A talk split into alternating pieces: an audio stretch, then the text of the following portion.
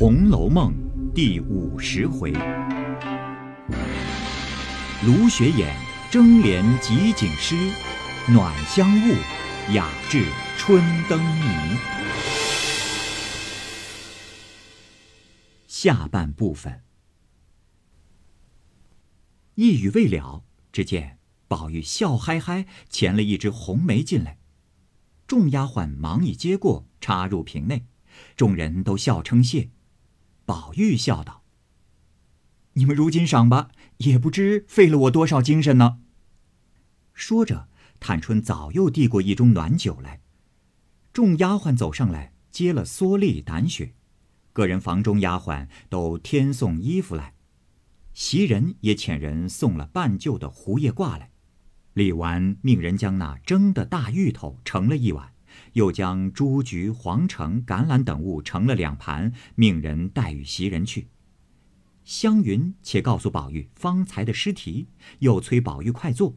宝玉道：“哎呀，姐姐妹妹们，让我自己用韵吧，别献韵了。”众人都道：“随你做去吧。”一面说，一面大家看梅花。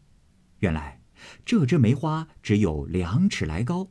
旁有一横枝，纵横而出，约有五六尺长。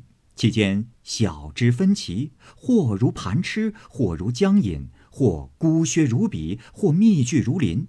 花吐胭脂，香气兰蕙，个个称赏。谁知邢岫烟、李文、薛宝琴三人都已吟成，各自写了出来。众人便依“红梅花”三字之序看去，写道是。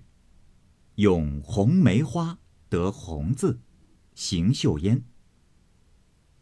桃未芳菲杏未红，冲寒先已笑东风。魂飞雨岭春难辨，霞阁罗浮梦未通。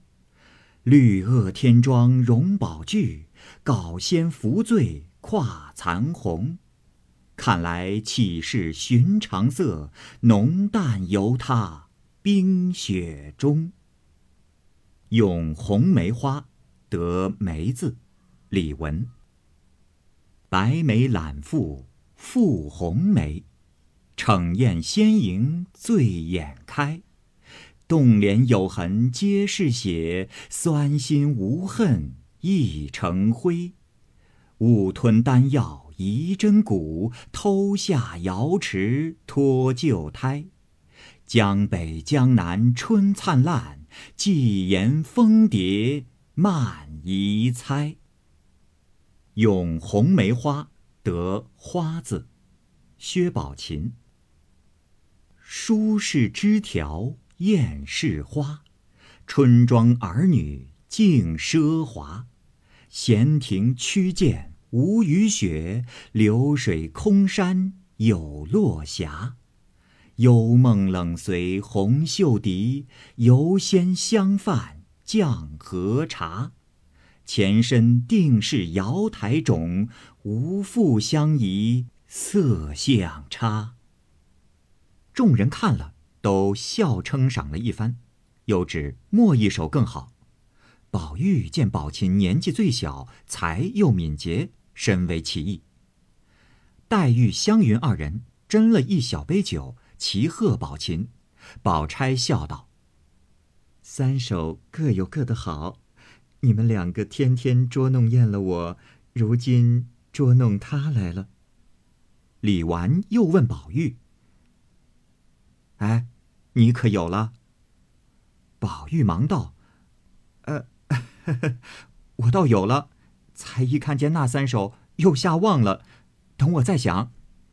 湘云听了，便拿了一支铜火柱，击着手炉，笑道：“哼，我击鼓了，若鼓绝不成，又要罚的。”宝玉笑道：“哎，我已有了。”黛玉提起笔来说道：“哎，你念，我写。”湘云便击了一下，笑道：“一鼓绝。”宝玉笑道。嗯，有了，你写吧。众人听他念道：“酒未开樽俱未裁。”黛玉写了，摇头笑道：“ 起得平平。湘云又道：“哎，快着！”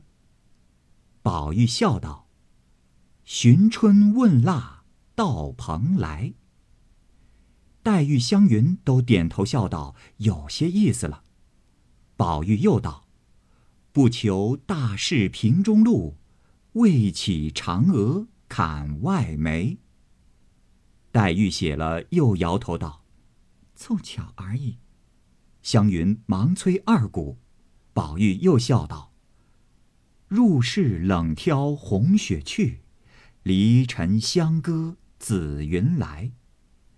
茶压谁惜诗间瘦，衣上犹沾佛院台。”黛玉写毕，湘云大家才评论时，只见几个丫鬟跑进来道：“老太太来了。”众人忙迎出来。大家又笑道：“怎么这等高兴？”说着，远远儿见贾母围了大斗篷，带着灰鼠暖兜，坐着小竹轿，打着青绸油伞，鸳鸯、琥珀等五六个丫鬟，每人都是打着伞拥轿而来。李纨等忙往上迎，贾母命人止住，说：“只在那里就是了。”来至跟前，贾母笑道。我瞒着你们太太和凤丫头来了，大雪地下坐着这个无妨，没得叫你们来采雪。众人一面上前接斗篷搀扶着，一面答应着。贾母来至室中，先笑道：“嗯，好俊的梅花，你们也会乐。我来着了。”说着，李纨早命拿了一个大狼皮褥来铺在当中。贾母坐了，因笑道。你们只管吃喝玩笑，我因为天短了，不敢睡中觉，抹了一回牌，想起你们来了，我也来凑个气儿。李纨早又捧过手炉来，探春另拿了一副杯箸来，亲自斟了暖酒奉与贾母，贾母便饮了一口，问那个盘子里是什么东西，众人忙捧了过来，回说是糟鹌鹑。贾母道：“嗯。”这倒罢了，撕一两点腿子来。李纨答应了，药水洗手，亲自来撕。贾母又道：“哎，你们仍旧坐下，说笑我听。”又命李纨：“你也坐下，就如同我没来的一样才好，不然我就去了。”众人听了，方依次坐下，只李纨便挪到锦下边。贾母因问做何事了，众人便说作诗。贾母道：“啊，有作诗的，不如做些灯谜，大家正月里好玩。”众人答应了，说笑了一回。贾母便说：“啊，这里潮湿，你们别久坐，仔细受了潮湿。”因说：“你四妹妹那里暖和，我们到那里瞧瞧她的画儿，赶年可有了。”众人笑道：“ 哪里能年下就有了？只怕明年端阳有了。”贾母道：“这还了得？他竟比盖着园子还费功夫了。”说着，仍做了竹轿，大家尾随，过了藕香榭，穿过一条夹道，东西两边皆有过街门，门楼上里外皆嵌着石头匾。如今进的是西门，向外的匾上凿着“穿云”二字，向里的凿着“渡月”二字。来至当中，进了向南的正门，贾母下了轿，惜春早已接了出来，从里边游廊过去，便是惜春的卧房。门斗上有“暖香雾”三个字，早有几个人打起猩红粘帘，以觉温香拂面。大家进入房中，贾母并不归坐，只问画在哪里。惜春因笑回：“哎，天气寒冷了，娇杏皆凝色不润，画了恐不好看，故此收起来。”贾母笑道：“我年下就要的，你别拖懒儿，快拿出来给我快画。”一语未了。忽见凤姐儿披着紫结绒褂，笑嗨嗨的来了，口内说道：“嗯，老祖宗今儿也不告诉人，私自就来了，要我好找。”贾母见他来了，心中自是喜悦，便道：“哼，我怕你们冷着了，所以不许人告诉你们去。你真是个鬼灵精儿，到底找了我来，以礼孝敬也不在这上头。”凤姐儿笑道：“哎呀，我哪里是孝敬的心找了嘞？我因为到了老祖宗那里，压眉却敬的。”问了小丫头子们，他们又不肯说，叫我到园里找来。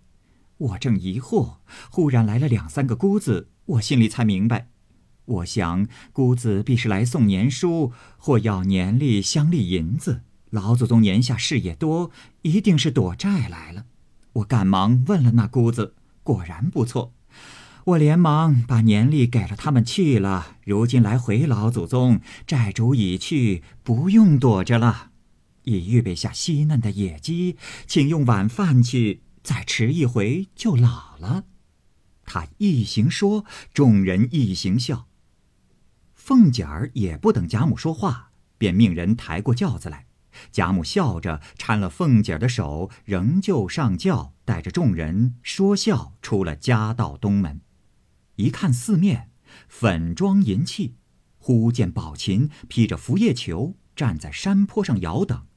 身后一个丫鬟抱着一瓶红梅，众人都笑道：“哦，少了两个人，他却在这里等，也弄梅花去了。”贾母喜得忙笑道：“哎，你们瞧，这山坡上配上他的这个人品，又是这件衣裳，后头又是这梅花，像个什么？”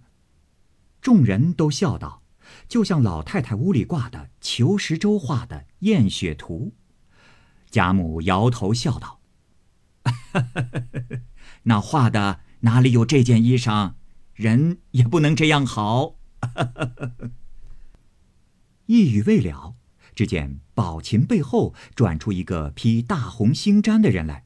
贾母道：“哎，那又是哪个女孩？”众人笑道：“我们都在这里。”那是宝玉。贾母笑道：“哦，我的眼越发花了。”说话之间，来到跟前，可不是宝玉和宝琴。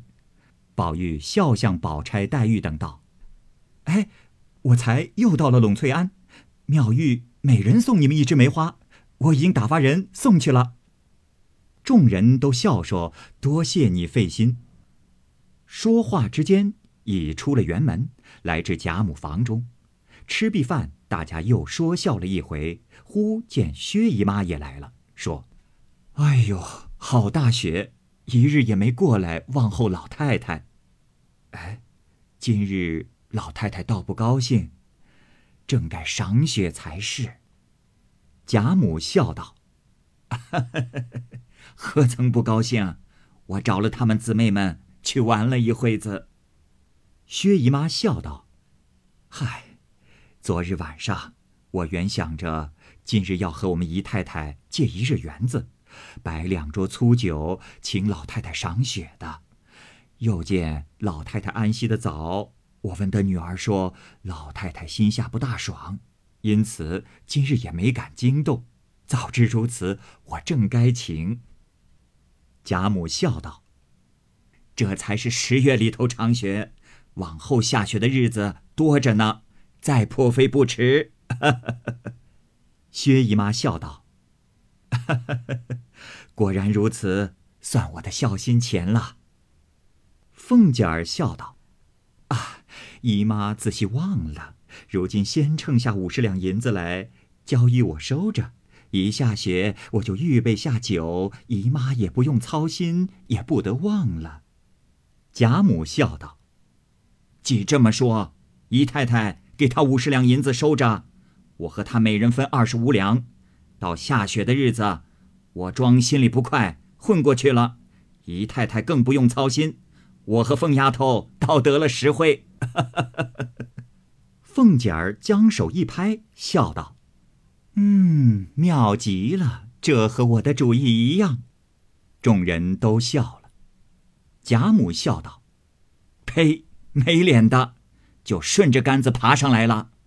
你不该说姨太太是客，在咱们家受屈，我们该请姨太太才是，哪里有破费姨太太的礼？不这样说呢，还有脸先要五十两银子，真不害臊。凤姐儿笑道：“ 我们老祖宗是最有眼色的，试一试姨妈。”若松呢，拿出五十两来就和我分。这会子估量着不中用了，翻过来拿我做法子，说出这些大方话来。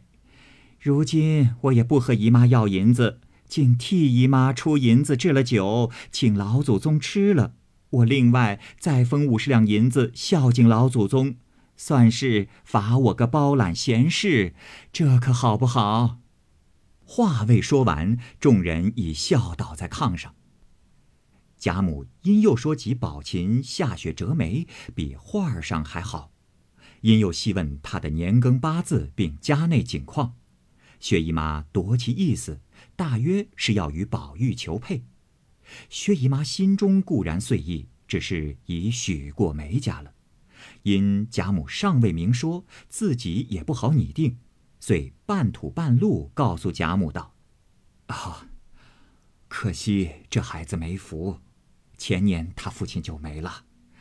他从小见的世面倒多，跟他父母三山五岳都走遍了。他父亲是好乐的，因各处有买卖，带着家眷，这一省逛一年，明年又往那一省逛半年，所以天下十亭走了有五六亭了。”呃那年在这里，把他许了梅翰林的儿子，偏第二年他父亲就辞世了，他母亲又是痰症，唉。凤姐儿也不等说完，便害声跺脚的说：“嗯，偏不巧，我正要做这个媒呢，又已经许了人家。”贾母笑道：“ 你要给谁说媒啊？”凤姐儿说道。老祖宗别管，我心里看准了，他们两个是一对。如今已许了人，说也无益，不如不说罢了。贾母也知凤姐之意，听见已有了人家，也就不提了。大家又闲话了一回，方散，一宿无话。次日雪晴，饭后贾母又嘱惜春道：“不管冷暖，你只化去，赶到年下，十分不能便罢了。”第一要紧，把昨日琴儿和丫头梅花照模照样，一笔别错，快快添上。惜春听了，虽是为难，只得应了。一时众人都来看他如何画，惜春只是出神。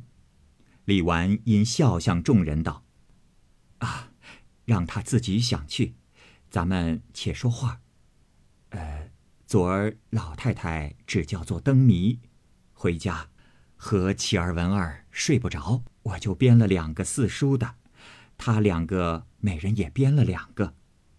众人听了都笑道：“这道该做的，先说了，我们猜猜。”李纨笑道：“啊，观音未有世家传，打四书一句。”湘云接着就说：“嗯，哎，在止于至善。”宝钗笑道：“你也想一想‘世家传’三个字的意思，再猜。”李纨笑道：“ 在想。”黛玉笑道：“啊，是了，是虽善无争。”众人都笑道：“这句是了。”这里稍微解释一下，“虽善无争”出自于四书中的《中庸》，上焉者虽善无争。不争不信，不信名服从。意思呢是先王的礼制虽好，但因无从验证，故不能传世；而观世音未有世家传，则可以解释为虽然传说观世音到处行善，但无从验证，故不能传世。因此，虽善无争是谜底。李纨又道：“一池青草，草何名？”湘云忙道：“嗯，嘿，这一定是蒲芦也。再不是不成。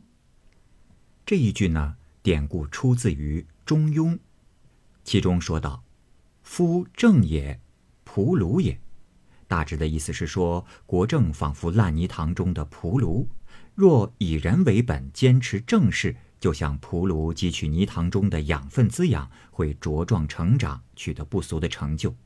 蒲卢就是指蒲草和芦苇，生长在水边浅滩泥潭之中，恰好应对谜面“一池青草草何名”。李纨笑道：“这难为你猜。”文儿的是“水向石边流出冷”，打一古人名。探春笑问道：“呃，可是山涛？”李文笑道：“是。山涛，近代竹林七贤之一。而为什么‘水向石边流出冷’是山涛呢？石，也就是山的意思，而水遇到了石的阻碍，就会形成湍流。”冷寓意山间的溪流自带凉意，而湍急的溪水积石而下，就会形成浪涛，所以呢是山涛。李纨又道：“啊，乞儿的是个‘迎’字，打一个字。”众人猜了半日，宝琴笑道：“这个意思却深，不知可是花草的‘花’字？”李启笑道：“恰是了。”众人道：“萤与花何干？”黛玉笑道：“ 妙得很，萤可不是草画的。”众人会意，都笑了，说好。这里也注释一下，古人呢误以为萤火虫是浮草所化，这呢见于《礼记》的《月令》当中所说的，所以。萤字的谜底是花草的“花”字。宝钗道：“ 这些虽好，不合老太太的意思，不如做些浅近的物，大家雅俗共赏才好。”众人都道：“也要做些浅近的俗物才是。”湘云笑道：“哎，我编了一支点绛唇，恰是俗物，你们猜猜。”说着便念道。西鹤分离，红尘游戏真何趣？名利犹须后世终难记。众人不解，想了半日，也有猜是和尚的，也有猜是道士的，也有猜是偶戏人的。宝玉笑了半日，：“哎，都不是，我猜着了，一定是耍的猴。”湘云笑道：“哎，正是这个了。”众人都道前头都好，幕后一句怎么解？湘云道：“嗯，哪一个耍猴子不是剁了尾巴去的？”众人听了都笑起来，说：“偏他编个谜也是刁钻古怪的。”这里也解释一下，这首《点绛唇》：“西鹤分离，红尘游戏真何趣？名利犹须后世终难记。”意思是说啊。有一物离开了山野的同类，来到人间游戏，既无趣味，又无名利，甚至连自己的尾巴都保不住。所以呢，谜底为耍把戏的猴子。李纨道：“昨日姨妈说，秦妹妹见的世面多，走的道路也多。哎，你正该编名儿，正用着了。你诗又好，何不编几个，我们猜一猜？”宝琴听了。点头含笑，自去寻思。宝钗也有了一个，念道：“漏潭窃子一层层，起系良弓堆砌成。虽是半天风雨过，何曾闻得泛铃声？”打一物。这个谜语的谜面呢，意思是说。这个俗物外表像是用檀木和紫木雕刻成的多层宝塔，其实不是，因为即使是刮风下雨，那上面也不会有风铃响。非常可惜的是，书中作者并没有揭示出此谜的谜底，但是有人猜是松树上的松球，也有人认为指的是纸鸢，也就是风筝。众人猜时，宝玉也有了一个。念道：“天上人间两渺茫，栏杆结过锦堤防。鸾音鹤信须宁地，好把唏嘘答上苍。天上人间的联系互通音信需要靠它。第二句呢是说，制作它的时候要用竹子，要当心，尤其是竹节不可以被破坏。第三四句的意思是说呀。在做和它有关的事情的时候，要十分的专注，只有这样才能使它飞到天上，把人间的音信带给天仙。作者也没有给出谜底，但是呢，普遍认同这是风筝。黛玉也有了一个，念道是：“鹿儿何劳父子绳，驰骋竹堑是狰狞。主人只是风雷动。”鳌背三山独立明。这首诗的谜面大致的意思是说呀，良马不必用缰绳来约束，它自己会跨越城池，跨越沟壑，奋力的狂奔。只要主人一声令下，它就会雷厉风行，在登节的鳌山上大显威风。此谜的谜底呢，作者也没有给出来，但是呢，大家比较认可的是走马灯。探春也有了一个，方欲念时，宝琴走过来笑道：“我从小所走的地方古迹不少，我如今捡了十个地方的古迹，做了十首怀古的诗。诗虽粗鄙，却怀往事，又暗隐俗世实践。姐姐们，请猜一猜。”众人听了，都说：“哎，这倒巧。”何不写出来，大家一看。要知端倪，且听下回分解。好，各位听友，由于时间的关系，我们这期节目就先播到这儿。欲知后文详情，欢迎您关注蚂蚁晒尔，并订阅我播讲的《红楼梦》。另外，还有更多精彩的系列故事也在其中。欢迎您关注收听。如果您有什么样的意见或者建议，可以通过下方的留言方式及私信的方式告诉我，我会在第一时间回复您。我是蚂蚁，我们下期节目再见。